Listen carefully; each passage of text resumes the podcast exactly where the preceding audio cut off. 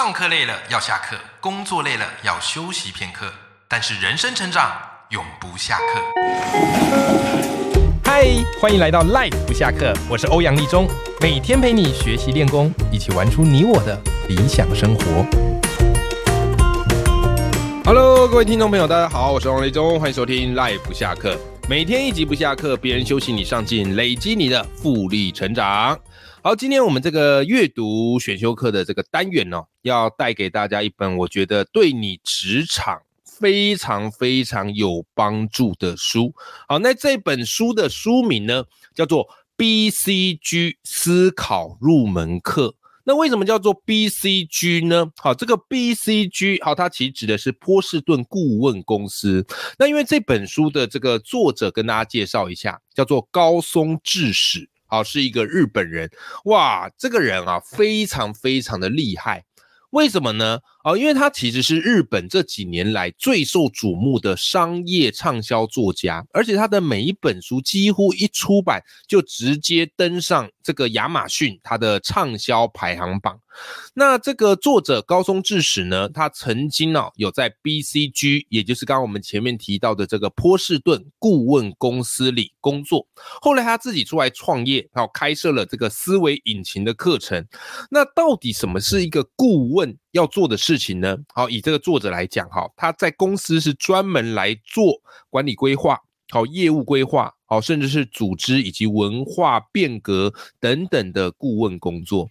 所以这本书我觉得对大家来讲非常有帮助的点，就是你或许担任的不是顾问，可是你读完这本书，你会学习开始从顾问的角度来思考事情，从顾问的格局。来做沟通应对，并且用顾问的方法啊来接洽专案，好，因此我自己在读完这本书，我觉得哇，如获至宝。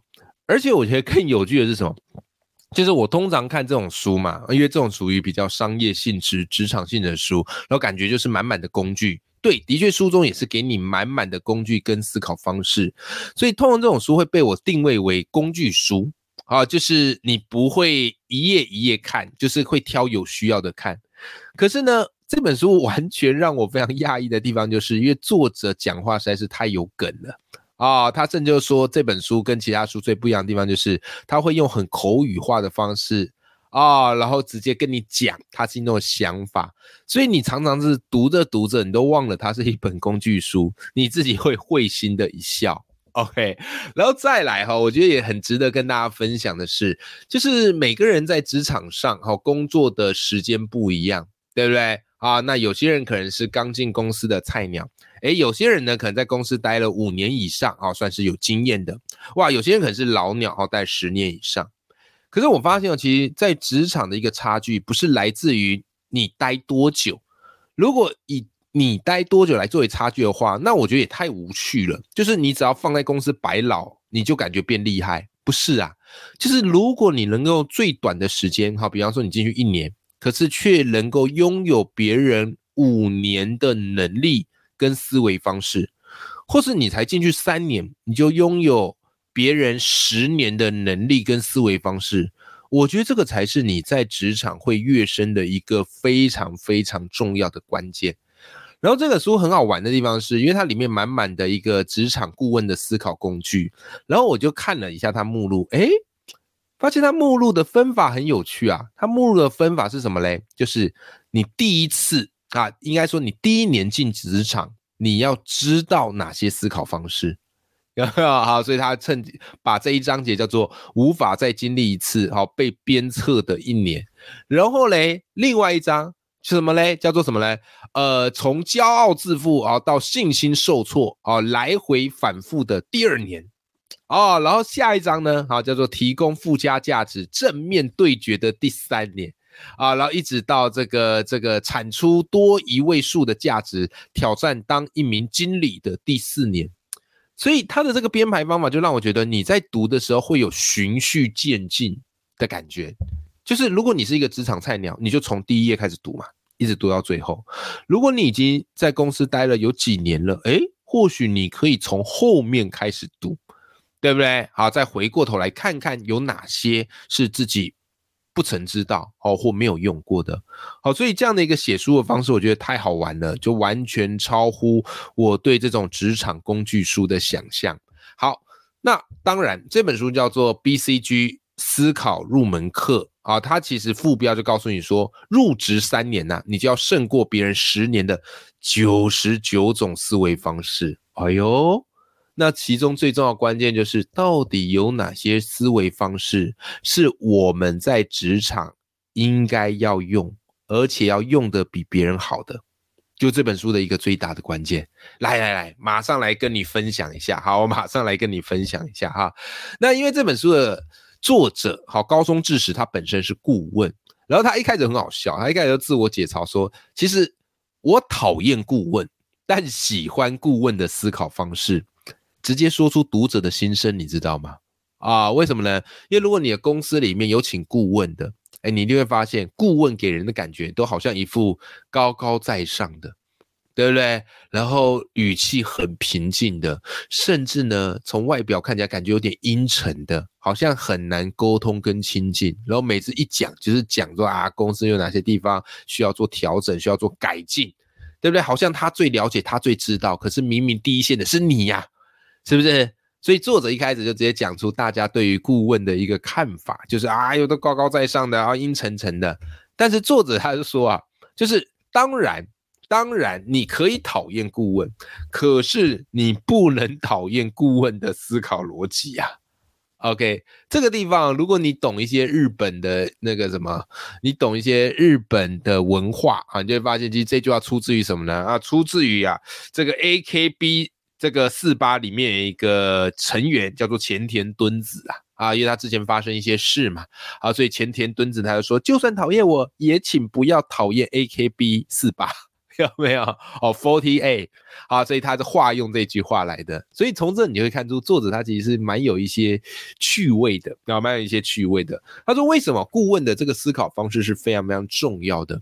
因为顾问必须把自己放在一个绝对的客观，他要真的能够看出公司的问题，而且有效的提出谏言，就有点像是以前皇帝身边的那种谏臣，负责进献一些谏言。的臣子，那这些臣子呢？他一定必须怎么样嘞？不能有太多的个人主观的好恶，必须保持绝对的客观跟中立。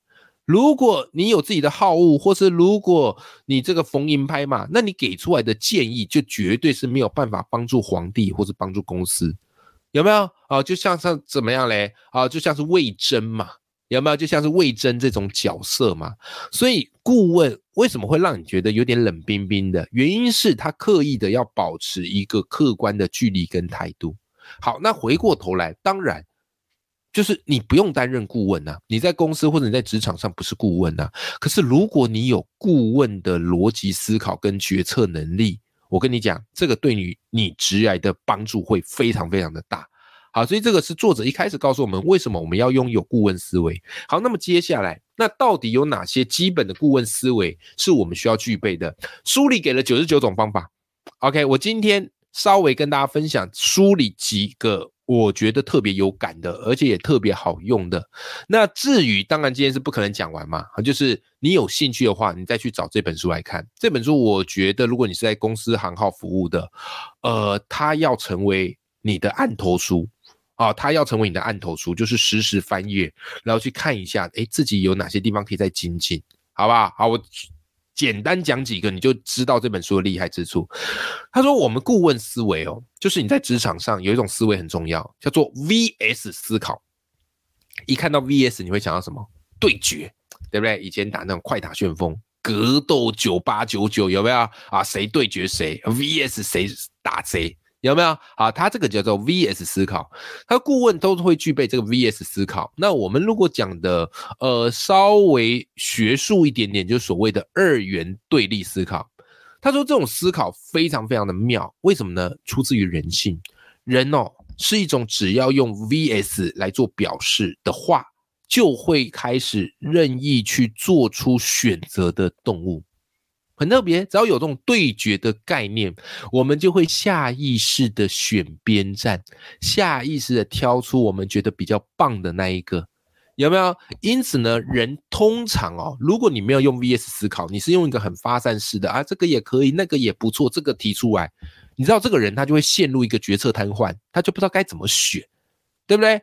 为什么呢？因为人是一种需要在比较中理解的生物，要有比较，我们才有办法去理解跟选择。所以呢，VS 就是一种理解的基础。好，VS 就是一种理解的基础，所以不管是你在公司讨论提案，或或是要大家提出一些想法的时候，用 VS 来罗列是一个非常好的方式。哦，举例，好，书中有举例哈，比方你们公司怎么样嘞？哎，因应这个世界正在不断变换嘛，对不对？所以怎么样让我们公司既有的事业来做转型呢？对不对？好，这时候你就可以弄一个白报纸。或者是用个大白板，有没有？这时候开始列出各式各样的 VS 啊，比方可以列出什么样的 VS？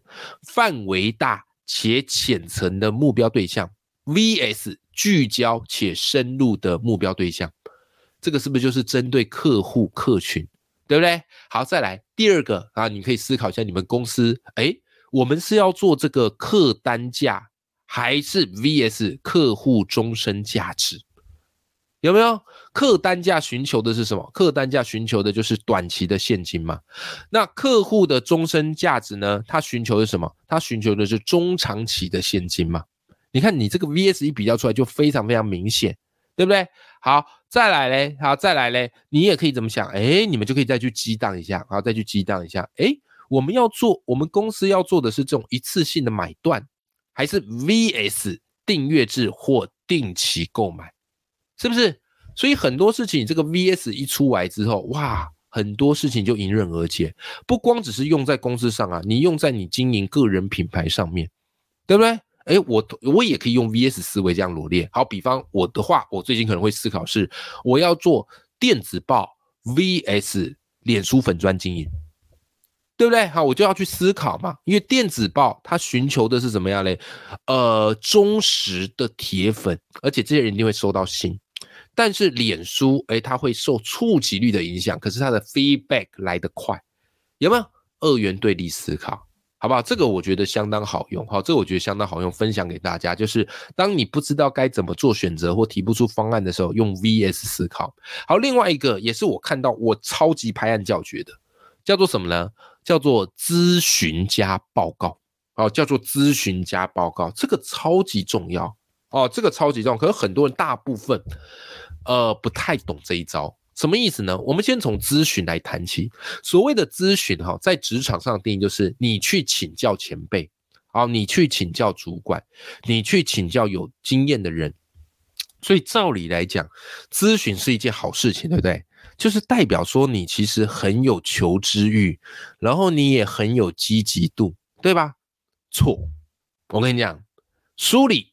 啊，作者他给了你一个非常当头棒喝的话，他说什么呢？他说每次在咨询时，你或许正在失去他人对你的信任。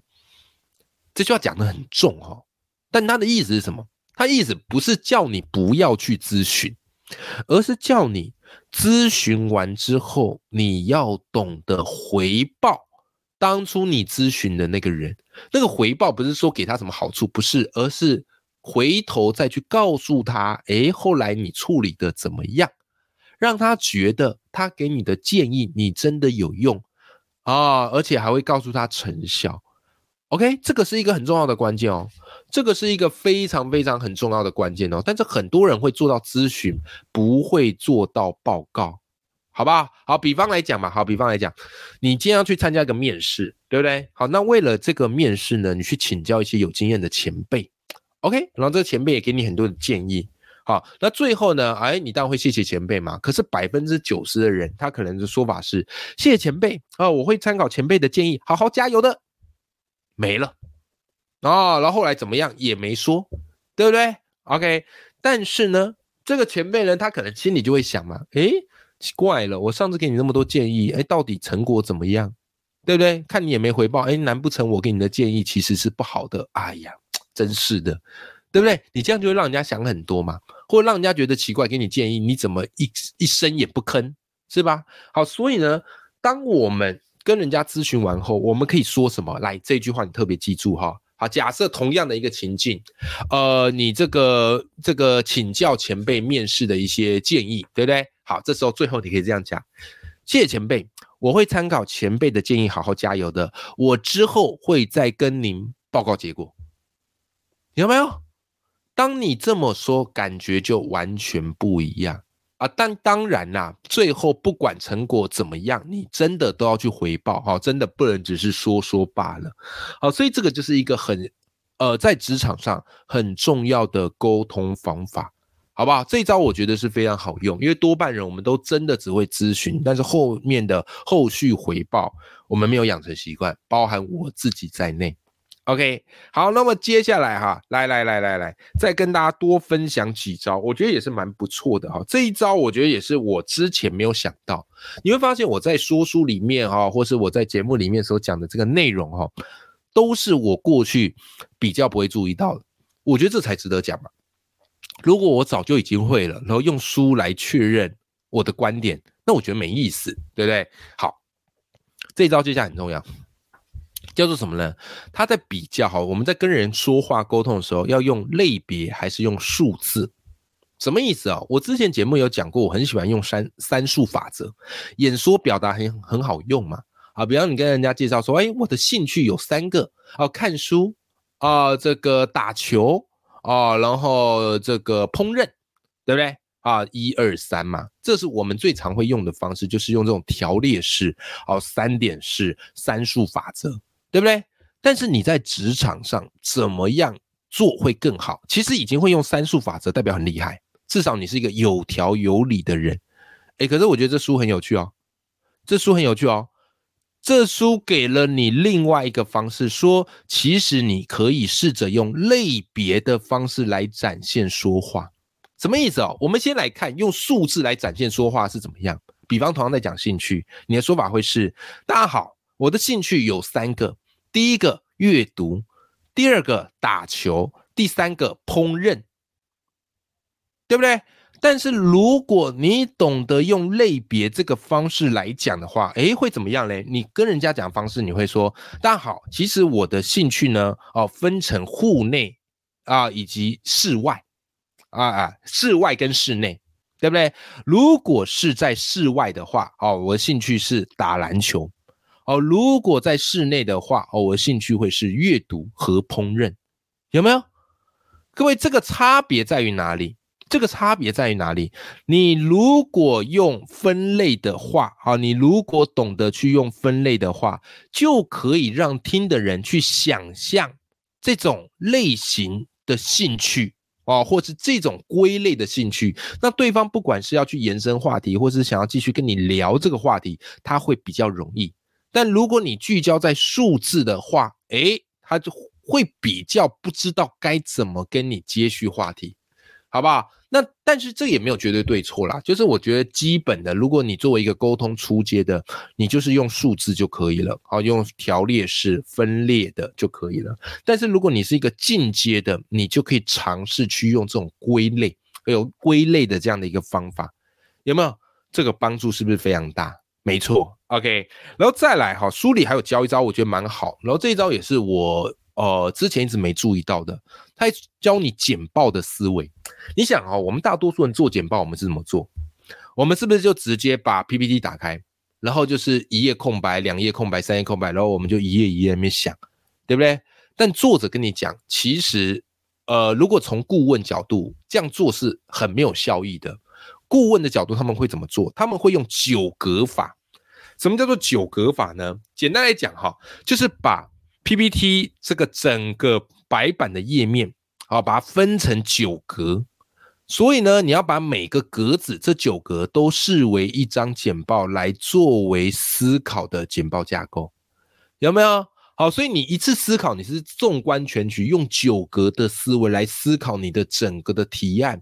啊，整个的专案啊，或者整个的报告，而不是做一页想一页，做一页想一页。说穿了，就是所谓的大局观哦，或者是你只是见树不见林。这个方式我觉得很好，因为这个方式是我比较缺的，所以以前有一阵子我没那么喜欢做简报的原因，就是每次一看到简报第一页的这种空白，然后你就会眉头深锁，就要想很久，对不对？可是当你开始有九格法的这样的一个思考方式，你就非常的清楚，哎，我大致上这个简报的流程是怎么样？哦，就像我现在自己在做那个欧阳脱书秀嘛。那我每次都会导读一本书，好，每个月会导读两本书。以前在做一本书的时候，哇塞，我真的觉得非常非常的累，耗尽脑汁啊。可是后来哦，后来哦，我其实大概也是用这种九格法的思维，就是我会把一本书拆成三个重点，然后每个重点呢讲三个概念，所以一本书我大概就会讲九个重要的概念。你看我这样是不是在整理起这个说书简报来，就会轻松容易得多？好不好？OK，好啦，那今天跟大家分享的这本书，我觉得是对对大家在职场非常非常有帮助的，就是让你短短一年就可以拥有别人五年的功力啊！因为你的思考方式、你的沟通方式不断的在进步。那这本书呢，哈，就是由高松智史好他所写的 BCG 思考入门课。啊，那他是告诉你里面有九十九种在职场你应该要拥有的思维方式。那这本书是由平安文化好所出的，我觉得对我来讲是非常有帮助。好，所以透过今天的这集跟大家分享这本好书。那当然啦，如果你对于这本书有兴趣的话，OK，我也把这本书的书籍链接放在节目的资讯栏，欢迎大家去购买支持这本好书啦。永远要记住，眼里有光，心中有火的自己。我们下期节目见，拜拜。